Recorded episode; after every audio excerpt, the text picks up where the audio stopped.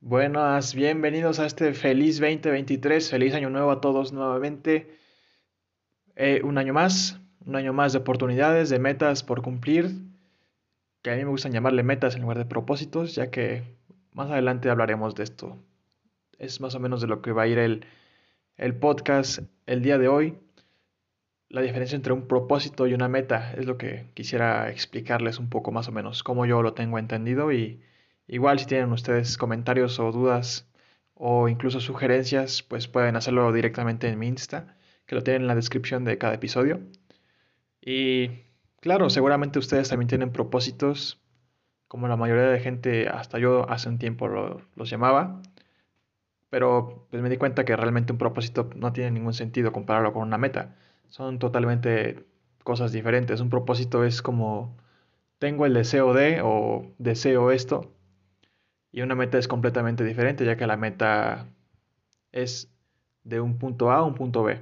Pero entre esos puntos A y puntos B hay bastantes aristas o variables que podemos manejar para poder lograr estas, estas metas. Para empezar, pues justamente la palabra meta en un podcast que escucho pues muchas veces al año mencionaban esa parte de la meta, de cómo podemos sacar diferentes puntos. Una meta tiene que ser medible, exigente, temporal y actualizable. Y claramente son puntos bastante importantes para tener en cuenta a la hora de querer cumplir tus objetivos o proponerte algo. Y aprovechando justamente el inicio de un año nuevo, de que realmente es de un día para otro, es como cualquier día, pero psicológicamente es muy fuerte. El decir, pues tengo un año más para cumplir lo que me propuse, lograr mis objetivos nuevamente, replantear mi enfoque de hacia dónde quiero ir. Y justamente como mencionaba Albert Einstein, locura es hacer lo mismo una y otra vez esperando obtener resultados diferentes. Por eso mismo quisiera compartirles un poco de más o menos lo que yo voy a hacer a lo largo de este año respecto a mis metas o cómo tengo pensado yo moverme. Pero más o menos para darles una idea de cómo usar esto de medible, exigente, temporal y actualizable, con un ejemplo y, bueno, no basta con pensarlo, hay que definirlo. Un ejemplo que seguramente muchos tenemos en cada inicio de año es el tener un mejor físico, seguramente ir al gimnasio, subir, bajar de peso, tener más músculo, diferentes puntos, ¿no? Pero, bueno, lo que decimos, quiero tener el cuerpo de mis sueños, pero tienes que definir qué puedo hacer para lograrlo. Fijarme, pues, qué, cómo, buscar asesoramiento nutricional sería bastante importante para iniciar por ahí, justamente, o fijarte principalmente en lo que comes diariamente, ¿no? Si comes pan en la noche y pan en, el día y en la tarde, pues ahí es un punto para checar. Bajarle a, lo mejor a la cantidad de pan, comer nada más una vez al día, o definitivamente cortarlo, que a veces pues podemos llegar a caer, ¿no? O sea, en esa tentación de volver a consumirlo por cortarlo de tajo, siempre. Pero ir bajando las cantidades siempre es bueno.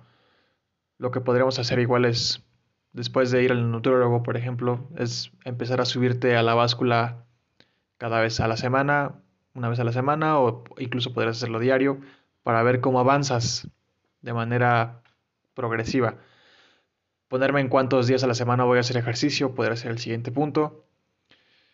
Realmente, ¿cuántos podrías ir al gimnasio, al crossfit, a la alberca, lo que tú quieras hacer, ¿no? Diferentes ejercicios, tipos de deportes.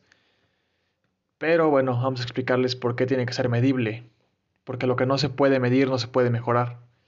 Y ojalá siempre fueran avances, pero no, claramente vamos a tener tropiezos en el camino, pero si no sabemos identificar cuando tenemos estos tropiezos, no vamos a saber cómo avanzar o si estamos realmente avanzando en nuestra meta no sabemos si nos vamos a estancar o si realmente estamos llegando al punto donde queríamos realmente estar. En este caso del peso, por, ejemplo, podría ser el porcentaje de grasa o incluso tu mismo peso. Saber cuánto estás pesando de manera diaria o de manera semanal o de manera mensual, pero tener fechas, fechas este, fijas en este caso. En la parte de exigente, ¿por qué exigente? que sea tan exigente te ayuda a motivarte. ¿Y qué tan exigente, no? ¿Cómo saber qué tan exigente tiene que ser tu meta? Tiene que ser tan exigente que dando tu 100% solamente llegues al 70% de la meta. Que te tiemblen las piernas a la hora de ponerte esa meta. Que sientas que, fuck, o sea, sí me mueve esta meta. Siento que posiblemente no voy a llegar a lo más alto. Pero lo peor que te podría pasar es morir de éxito, como dice Oso Traba. Es lo peor que te podría pasar en este caso, morir de éxito. Y bastante, bastante fuerte esta frase que dijo, que me movió bastante a mí. ¿Por qué temporal? Bueno, aprovechando justamente que estamos iniciando el año, podrías ponértela a 12 meses, del 1 de enero al 31 de diciembre del 2023. Ese podría ser tu fecha temporal, porque si no definimos tiempos o fechas en específico, pues vamos a decir, no, pues quiero hacer ejercicio, pues sí, pero ¿hasta cuándo, no? O qué tanto tiempo tengo para medir si he avanzado o no.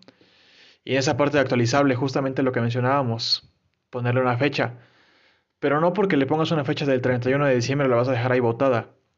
De que, ah, pues hasta el 31 de la noche lo voy a checar y ver si lo logré. No, pues claro que no. Si no, no podrías ni siquiera saber si estás avanzando o no. Todas tus metas las tienes que tener presentes. Por lo tanto, tienes que ponerte un día a la semana, un día al mes. O incluso un día al, una vez al día. Ponerte así de checar no, pues he hecho esto, esto, esto, peso tanto y ya. Yo personalmente prefiero una vez a la semana para ver pues qué tanto he avanzado. Por ejemplo, si me puse a hacer tres días a la semana ejercicio, ver si cumplí los tres días a la semana, ¿no? Yo estoy justamente por entrar a un reto, reto Gana tu Mañana de Oso Traba. Ya tenía ganas, ganas de entrar. Inicia el 8 de enero.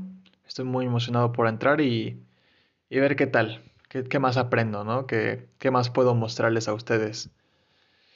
Y todo esto pues, nos ayuda a sentir que estamos más cerca de, de, esa gloria, ¿no? Esa alegría de lograr nuestros objetivos, de sentir que lo estamos, que estamos avanzando realmente y no estamos divagando y viendo, ah, pues sí, no, esto lo hago, ah, pero pues después, ¿no? Pero todo esto que les compartí espero que pues les sirva. Si necesitan volver a repetirlo las veces que sean necesarios, pues pueden escucharlo aquí las veces que ustedes quieran. Y estoy, estoy agradecido por este año. Sí, estoy muy agradecido por el año que viene y por el año que terminó, bastante también, de mucho crecimiento.